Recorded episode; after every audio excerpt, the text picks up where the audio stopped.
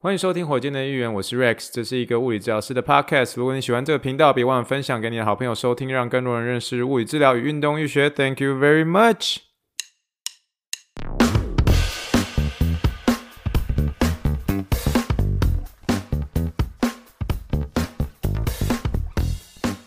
Morning, morning, good morning. Think big, dream big, and let's make it to the rocket. 今天是二零二三年十一月七号，欢迎收听第一百六十四点三集的火箭队预言。各位听众，大家好，你好，你好，你好，让我们去听一听气泡水的声音。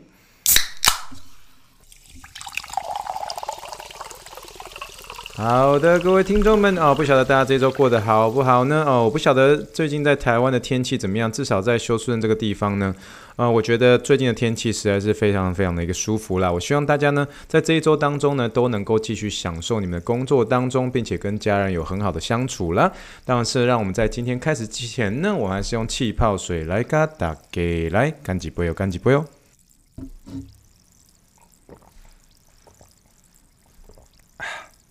好的，各位听众们啊，真的是又开心跟大家在线上聊天啦。嗯，我们今天这一集的一个节目，应该时间的长度会稍微短一点点哦，因为今天的内容上面呢，我觉得我花大部分的精神都是在剪片上面。没错，今天又回到了我们这个一集运动解决你的痛哦，好久没有更新的这个的影片内容啦，简单的跟大家分享一下心得哦，就是说。我觉得一级运动呃解决你的痛上面，我慢慢的有在呃带我的一个临床上面的一些运动员或是我的个案的时候，我会直接分享给他们啊、看我做的一些影片，然后他们都觉得说哇怎么会出现？他们就说怎么这个人长得这么像你啊这样，然后只是他们就觉得说诶，这是一个中文的什么东西吗？就是有开始在问我，我就说哎其实我有在做一些中文的一个 podcast 啦。那所以我觉得，呃，大家可能会在这过程中看到说，我在做一级运动的时候会有中英文字幕。那其实我觉得影片的一个制作上面，我自己还在做学习。但是我觉得这是我今年觉得，嗯，最大的一个跳脱的一个地方，因为其实一开始我一直觉得我不会去做一些 YouTube 影片的。啊、但是我后来发现，是有些时候在做 podcast 过程当中，其实有时候在传递一些动作的时候，我发现我真的如果没有影片上面的说明，我没有办法说得对，说得好，所以哦、就开始有这个想法，想要说一级运动解决你的痛这样。那我觉得慢慢的，我一直在制作过程当中，其实有发现说自己还是有很多可以在呃剪片上面精进的一些地方哦。那大家已经慢慢有看到说每一集的一些不管是运动啊或者影片上面，已经开始有一些些不一样的。呃，剪辑方式吧。那我希望大家可以喜欢最近的一些，嗯、呃，就是 YouTube 上面所分享给大家的一些呃资讯上的一些内容。那希望大家可以听火箭队议员的一个 Podcast，就觉得说哇，每次听完之后都会有一些些，呃，不管是在运动上啊，或者在物理治疗的一个知识上面，都得到一些些帮助。那这也是这个节目会之所以会被创作起来的一个很大的一个用意啦。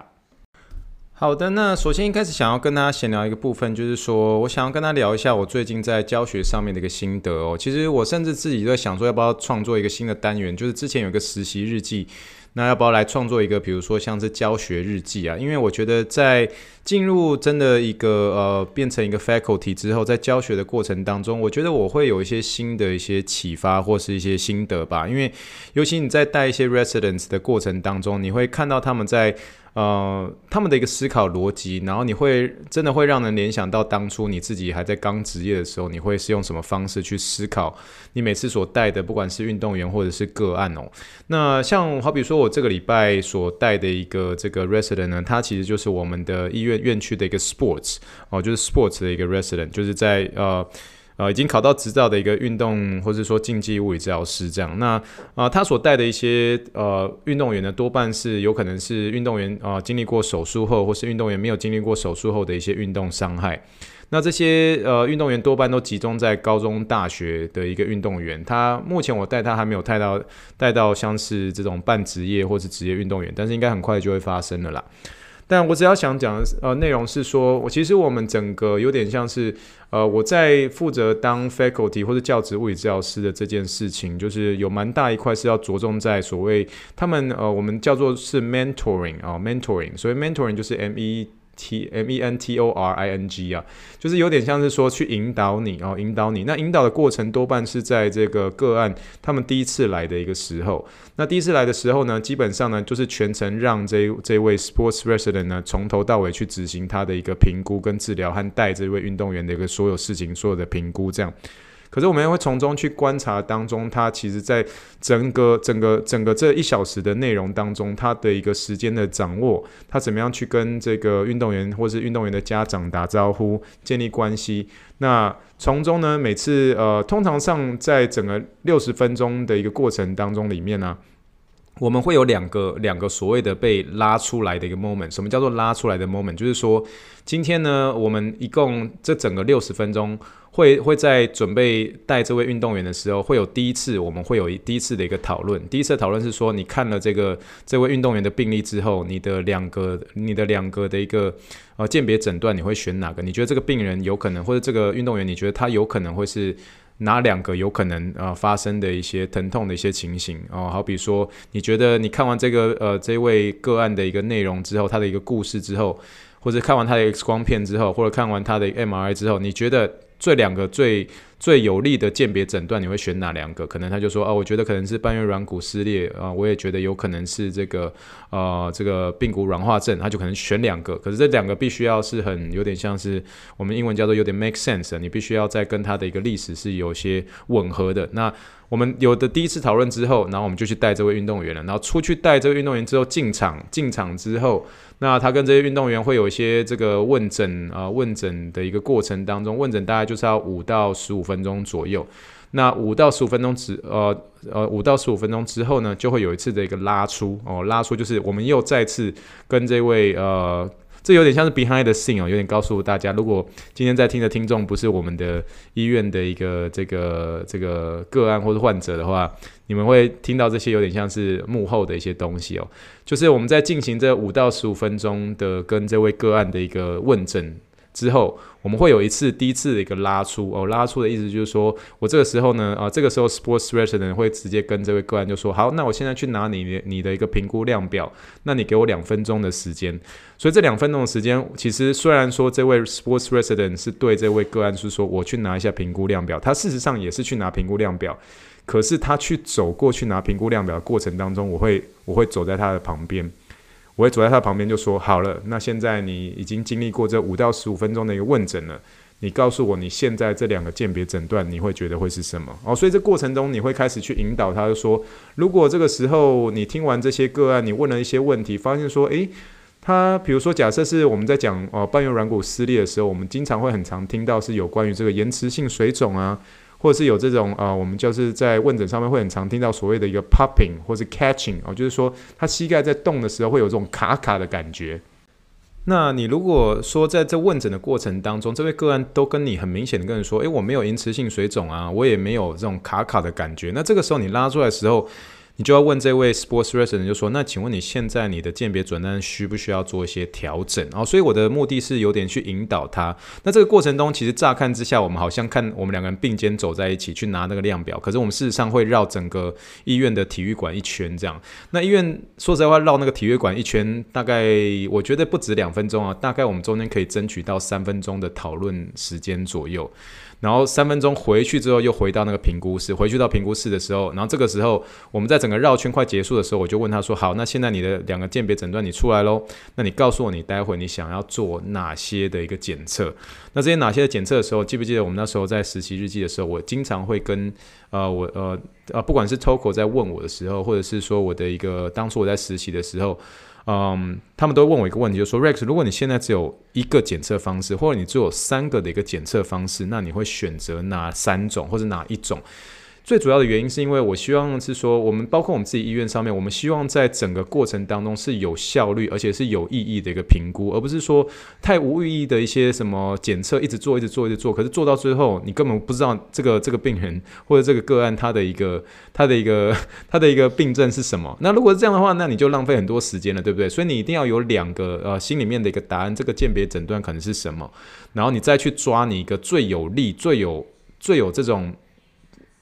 正中要害的、正中要害的这些检测方式，那你这样子抓到之后，你才可以知道说，诶，你最后这一位个案，他可能最后必须要在哪一个鉴别诊断停下来，然后决定这个是正确的一个病症之后，你才能够对症下药嘛，你才能对症去给正确的一些运动，给正确的一个教导方式嘛。那所以这个是我们第一次呃第二次拉出的情形。那第四呃第三次会拉出的一个情形，就是说，在他做完这些检测之后。我们还是会再跟他就说好，那我现在去帮你拿一些这个呃哦，你待会回家要做的一些运动。所以这位 sports person 跟他说，我去拿一下你要回去做一些运动。那我现在去拿，那你帮我填一下这个量表，我去刚拿给他的量表。然后请这些个案或者运动员填这个量表的时候呢，我们又再次的一个拉出，我们又再次绕体育馆一圈。然后这个时候我就跟他说，好，那你现在做完这个呃检测了，请问你告诉我，你最终的一个诊断是什么？哦，你最终的诊断是什么？所以整个过程当中就是呃就是这样子，就是我跟大家讲这个有有关于这个 mentoring 的一个 process，然后整个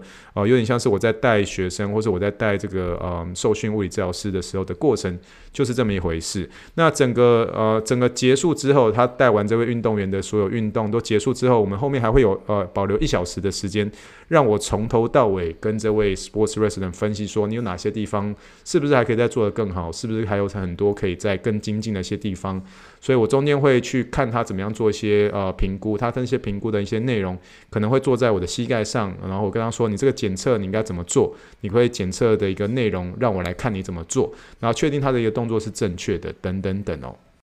所以其实这是一个我今年来讲一个最新、最崭新的一个呃的一个工作过程吧。那我觉得。呃，我觉得其实一方面，不管是在做节目，或者在呃带个案，或者带病人的一个过程当中，我真的可以呃很感恩，是说可以去帮助人这件事情。可是现在我又觉得又多了一个机会，是可以启发这些呃刚入行的一些物理治疗师们，然后给他们一些启发。那尤其是。其实我们医院出了蛮多呃职业球队的这个呃物理治疗师，到现在我从我们医院毕业的这个 resident 啊，到目前为止，比如说在呃休斯顿德州人队就有两位是从我们医院哦，就是我们这个院区所毕业的呃 resident 两位。那如果是说 MLB 的话，也有一位哦，有一位是在那个酿酒人队，那他也是从我们。我们医院啊毕业之后，从 sports 这边毕业之后，然后到现在都还在啊、在那边啊职业的一个这个有点像是运动型啊、或者竞技型物理治疗师。所以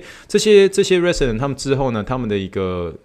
他们都是经过很严格的一个面试进来的，所以他们其实啊、背景知识都是非常优秀的。只是就是说过程当中，你还是要给他们一些提点。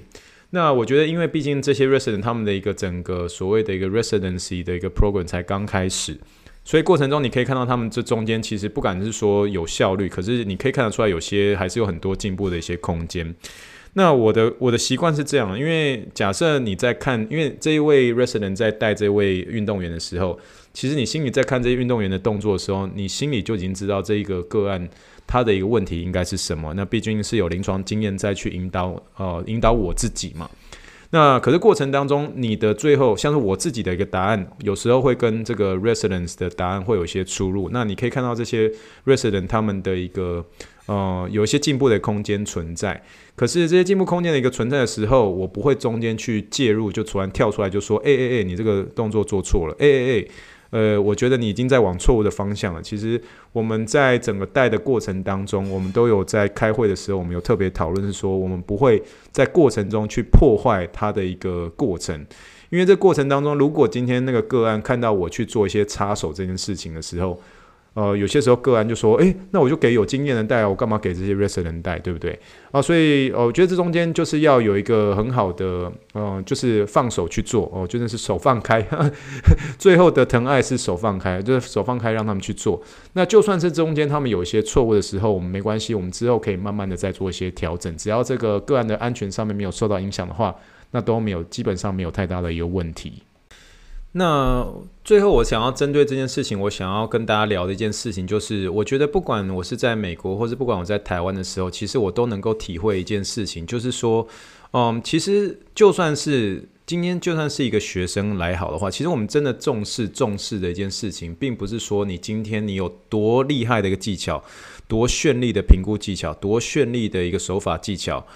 我觉得最终最终你还是要回到一个成为一个人、呃、人的一个情况之下。那当然，这个病人安全、个案的一个安全，绝对是很重要的，这是没有错。可是我们其实更看重的一点是说，今天这一位呃 resident 他到底有没有注意去听这位个案来讲话？因为有些时候，你真的可以感受到，有些时候有些 resident 他们很想要去展现出说他们学到很多，学到很多知识，可是过程并不是拿出一大堆的一些知识、呃论文、学术的一些东西去不断的讲很多各式各样的东西，可是最后你不知道重点在哪里。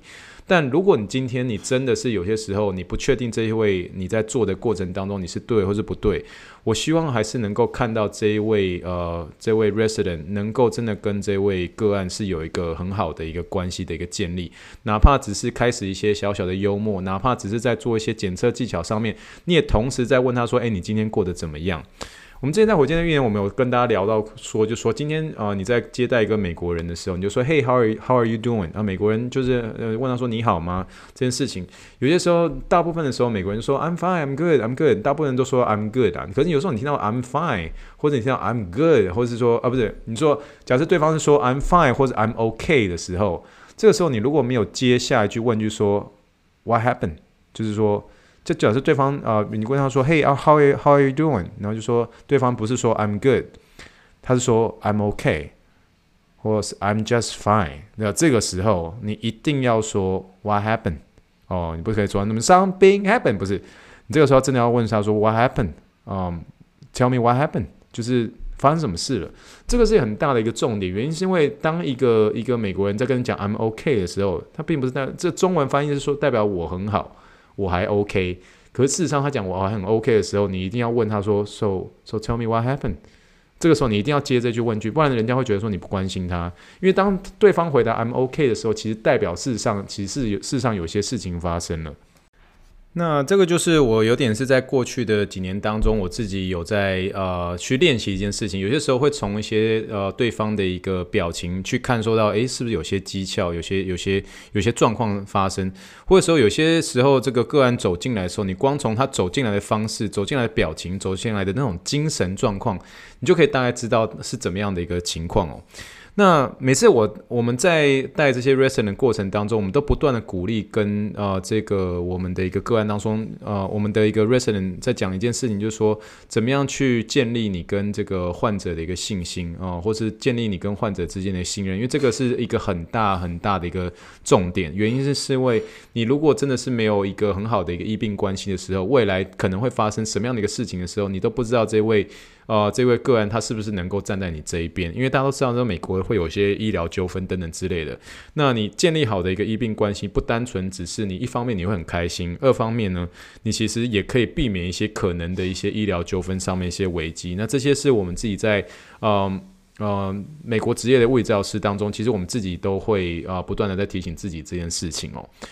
那这有些时候会让我想到，有呃，我那时候我在大学的过程当中，我记得我那时候我们当拿到第一本的一个解剖哦解剖书，因为那个解剖书那时候就是翻到快烂掉，因为那时候就要一直背一些肌肉骨骼的一些位置啊、起始点啊、神经支配是哪一条啊什么之类，所以那本书我翻了很多。可是就在有一次的时候，我记得某一堂课，大二的某一堂课的时候。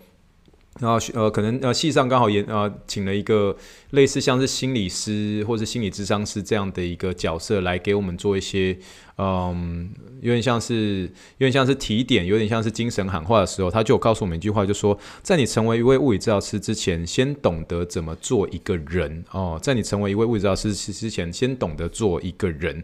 那这句话的目的，我觉得就是在提醒，不管是你是医疗人员也好，甚至你在各行各业，你只要是有接触到任何有关人有关的一个职业的时候，其实我都希望。呃，能够透过这句话来算是给大家分享，是说，当你成为一位什么什么之前，你先懂得怎么样做一个人，就是要呃适时的一个所谓的一个换位思考。因为有些时候真的，我们会接触到一些个案，是真的是整天在跟你喊痛，他真的是很不舒服。那他到底发生什么事情呢？可是我们有些时候，我们反而会用一种方式去看待，就是说，哎呀，这个人怎么就是呃每天都看他是愤恨不平的啊，一直讲他痛啊，叫他做运动他不去做。哦之类的，就反而你会把这些问题丢给对方，而不是去去仔细去思考，就说有没有哪些方式还可以再更帮助这位个案，可以去呃帮助他的一些疼痛，然后去听他的一些故事等等之类。所以我觉得这一句话其实呃有时候会给我一个蛮深刻的提醒，就是说成为一位物理治疗师之前，你先懂得做一个人，怎么样的一个人？我觉得真的是有爱心的一个人，就真的是为对方着想的一些人。最近的那个刘轩的《How to 人生学》当中啊，我觉得他哦、他有在呃，有点像是这个刘轩这个轩哥呢，他有去访问他的一个爸爸刘墉，尤其是那时候他啊、在美国发生昏倒这件事情哦。我觉得在刘墉他的一个结尾，也就是这一集的一个内容，第两百六十六集的一个这个刘轩《How to 人生学》呢，他有提到说，呃，刘墉说了一句话，叫做“人不可一日无必死之心”哦，人不可一日无必死之心。其实有时候我们真的在对于真的一整天呃的一个工作内容的时候，其实我们有时候会觉得很烦躁，对不对？可是当你今天其实是很感恩，是说你有这份工作可以去帮助人，那你会真的希望能够透过今天你所跟他接触的这个样的一个机会，能够让他可以真的是从疼痛当中能逐渐找到一个希望，让他可以好起来的一个方式。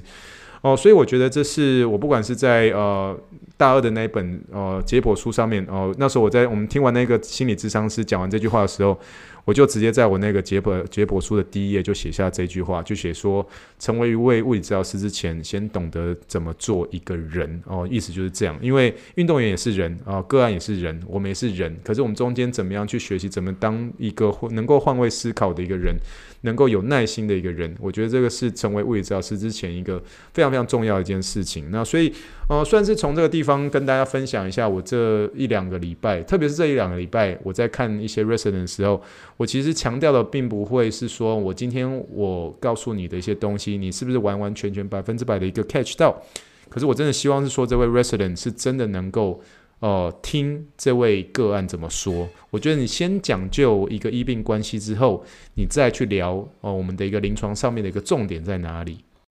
就算是今天跟大家很简单的分享这最近这一两周的一个教学心得啦。好啦，那我们一样是要进入到我们今天的一个临床英文时间。临床英文时间，A for Apple, B for Ball, C for Clinical English。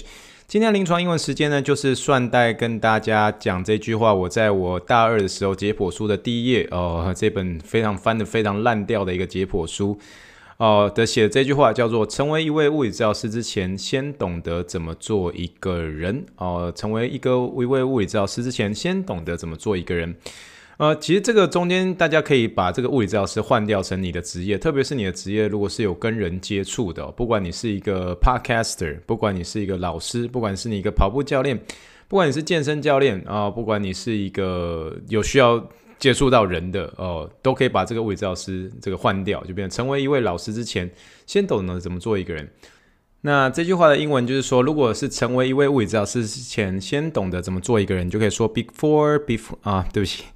Before becoming a physical therapist, learn how to be a caring human being. 啊，就是成为一位一位物理治疗师之前，先懂得怎么做一个人。Before becoming a physiotherapist, learn how to be a caring human being. 啊，caring human being。啊，中间呃，成为一个人这件事情，我中间其实翻译上面有多加了一个 caring 啊，caring，caring 的意思就是说有点有爱心的。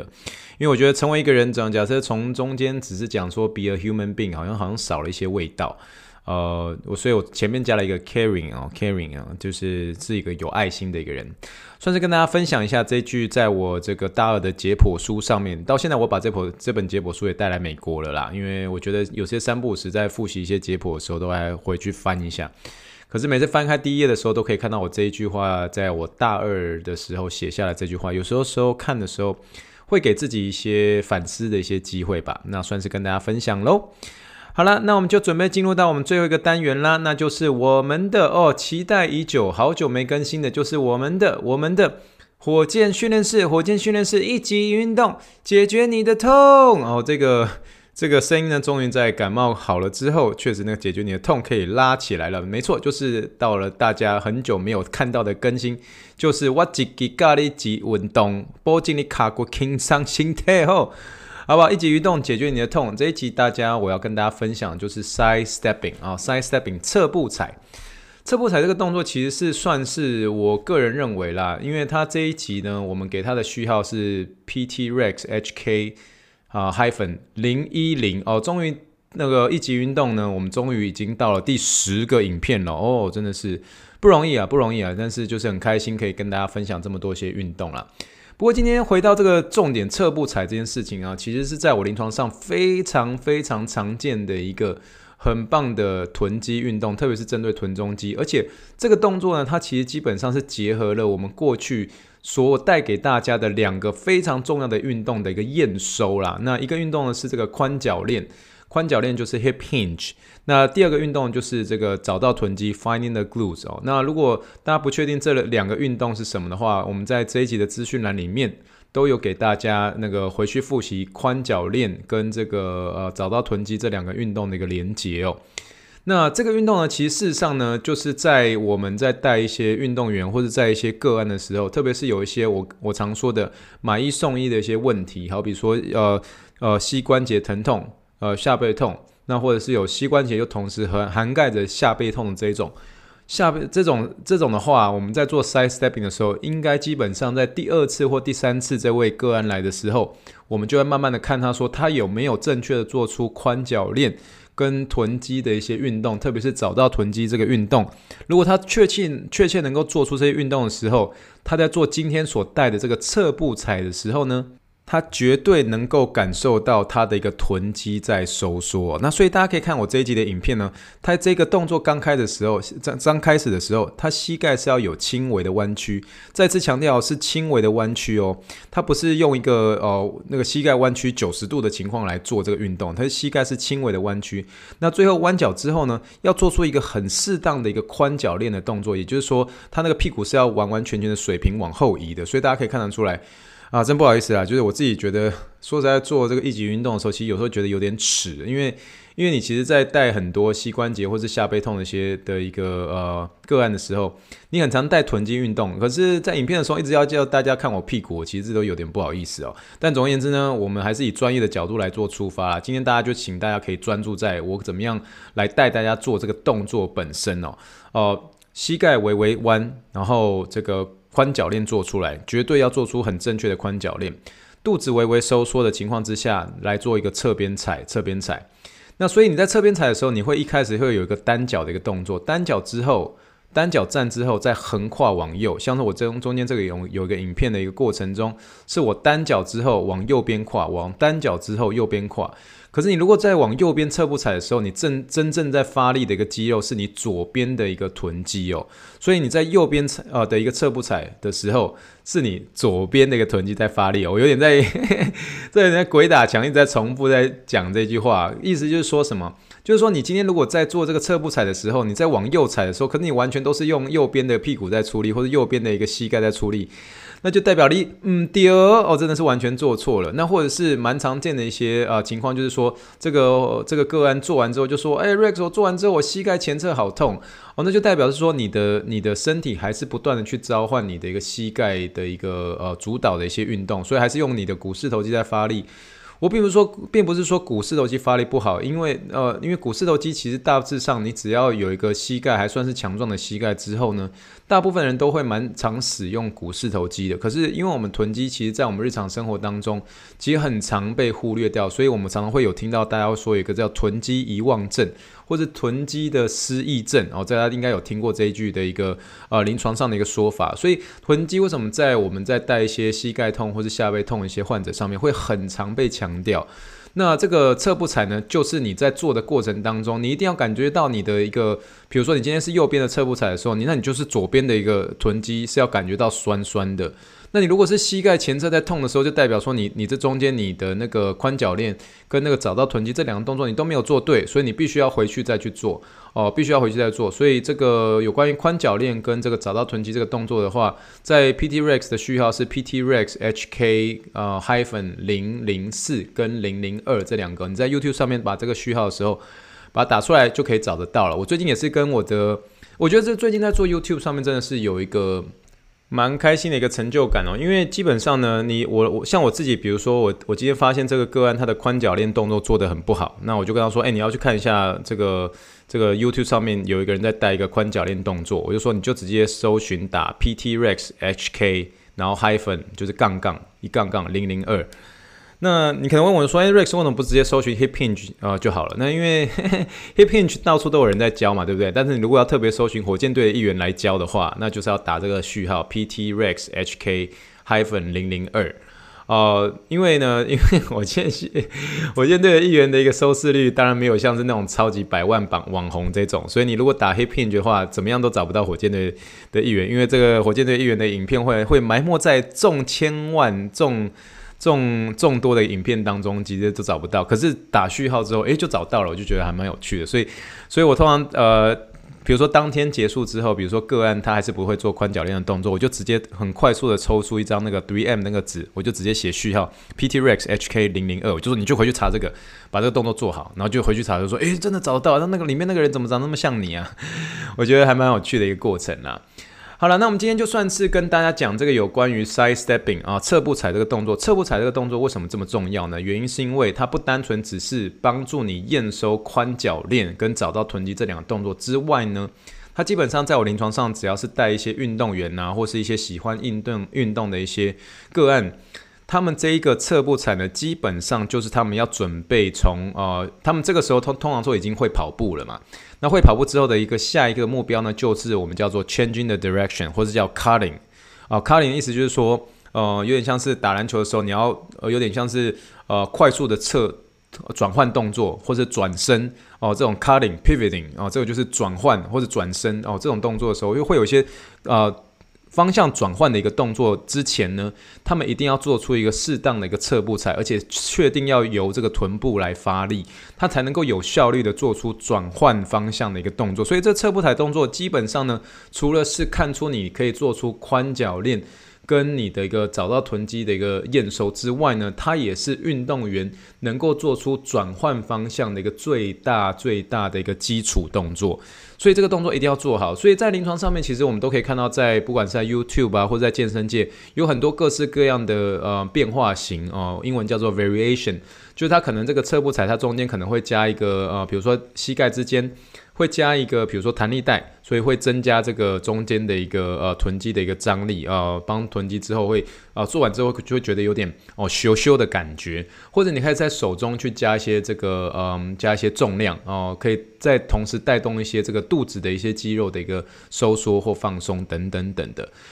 所以呢，就像是我刚刚前面所提到的侧步踩这个动作呢，它是一个转换动作的基础。那如果说你今天呢，你已经看了火箭队一员呃前面这么多这个火箭训练室第一集到第九集，一直在跟大家强调臀肌、臀肌、臀肌、臀肌。好，那现在呢？哦，我们验收的时候开始了，请你做出这个侧步踩这个动作。没错，它不需要很大的空间，你可以左右左右都没有关系，在你一个小小房间当中都没关系，都可以去做。可是你在做侧步踩的时呃的动作的时候，请你把你的两只手放在你的屁股上面。你在往右边侧步踩的时候，你是不是感觉到你左边的屁股在发力？或者是说，你如果现在是要往左边侧步踩的时候，你就要感觉到你右边的屁股在发力。如果这个时候你在做这个动作的时候，你都没有像我刚刚所说的，你反而是在侧步踩的时候，大部分都感觉到你的膝盖在发力，你的股四头肌在发力，好不好，同学？嗯，第二哦，请你回去再做这个火箭队的呃火箭训练室的第啊、呃、PT Rex HK 零零二啊这个宽脚链动作，或是你去做 PT Rex HK 零零四的找到臀肌这两个动作，你必须要把它找回来。精英运动员的话，找到臀肌的话，我还是推荐啊、呃，你们做这个 Captain Morgan，也就是 PT Rex 零呃 HK 零零七这个动作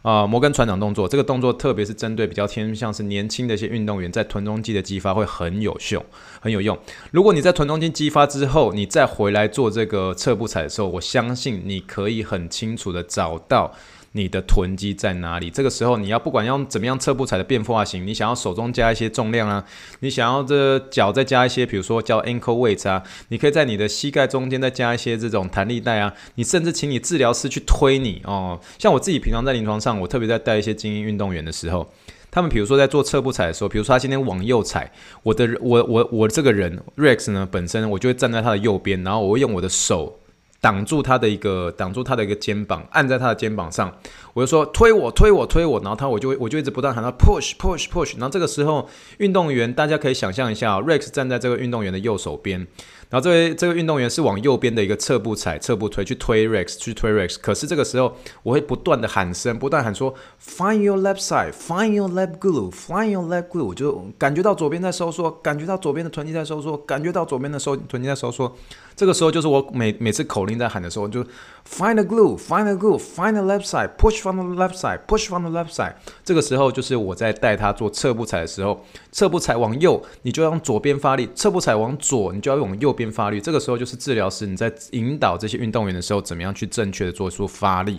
希望有机会可以看啊、大家看我怎么样带这些运动员啊。也许未来真的有那么一天啊、真的有那么一天。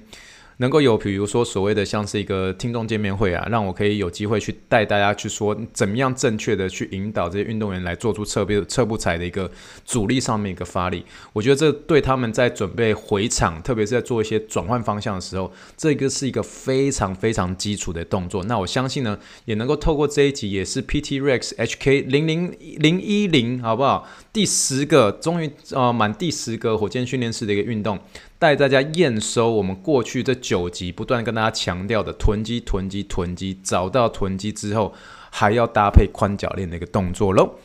好了，算是今天这一集当中呢，呃，大家如果喜欢的话，呃，特别是喜欢这一集的影片之后，大家如果仔细看到这集影片很有意思哦，因为它的音乐其实是有搭配一些鸟的叫声。大家如果仔细看这个影片的一个后面，有一只那个算是白鹭鸶有有顺势飞起来，我觉得这是一个。很，我我就是我自己还蛮喜欢这个画面的啦，因为这一集也是在那个 The Woodlands，在呃休斯顿的一个北边的一个城市去拍的。那希望大家可以喜欢这一集，可以看看看到一下秋呃休斯顿秋天的一个一个味道的这种感觉哦。啊，如果想要看影片的话，都欢迎点击这一集的一个资讯栏的一个网志，或者直接上网搜寻 PT Rex HK hyphen 零一零就可以找到这一集的运动喽。好了，我们最近就算是跟大家聊到这个地方啦，我们准备做结尾喽。以上就是火箭队的一员第一百五十一百六十四点三集，谢谢大家收听。如果喜欢火箭队的话，帮我分享或者提供信箱或五星五连来给我支持跟鼓励喽。Spotify、YouTube 都可以留言，欢迎大家跟我聊聊我们的心得喽。让我们相信过程循序渐进，跳脱舒适技能，逐梦踏实。让我们一起 Think big, dream big, and let's make it to the rocket。再谢谢大家收听，大家的晚安喽。Thank you and good night, bye.